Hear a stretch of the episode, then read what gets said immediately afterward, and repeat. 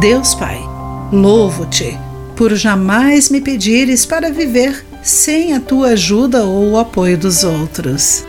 Olá, querido amigo do Pão Diário, muito bem-vindo à nossa mensagem do dia. Hoje vou ler o texto de Shostel Dixon com o título Trabalhando Juntos. José trabalhava mais de 12 horas por dia, muitas vezes sem pausas. Começar uma instituição de caridade exigia dele tanto tempo e energia que mal restava algo para oferecer à família ao voltar para casa. Depois do estresse crônico, levá-lo ao hospital. Um amigo se ofereceu para organizar uma equipe de apoio. Embora temesse renunciar ao controle, José sabia que não conseguiria manter o ritmo. Ele concordou em confiar em seu amigo e em Deus e delegou responsabilidades ao grupo de pessoas selecionadas. Um ano depois, José admitiu que a instituição e a família não teriam prosperado se ele tivesse recusado a ajuda que Deus enviara.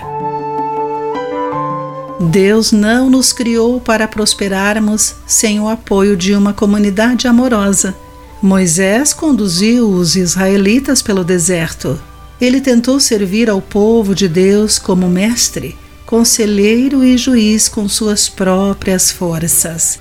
Quando Jetro visitou o seu genro, Moisés o aconselhou dizendo: Você ficará esgotado e deixará o povo exausto?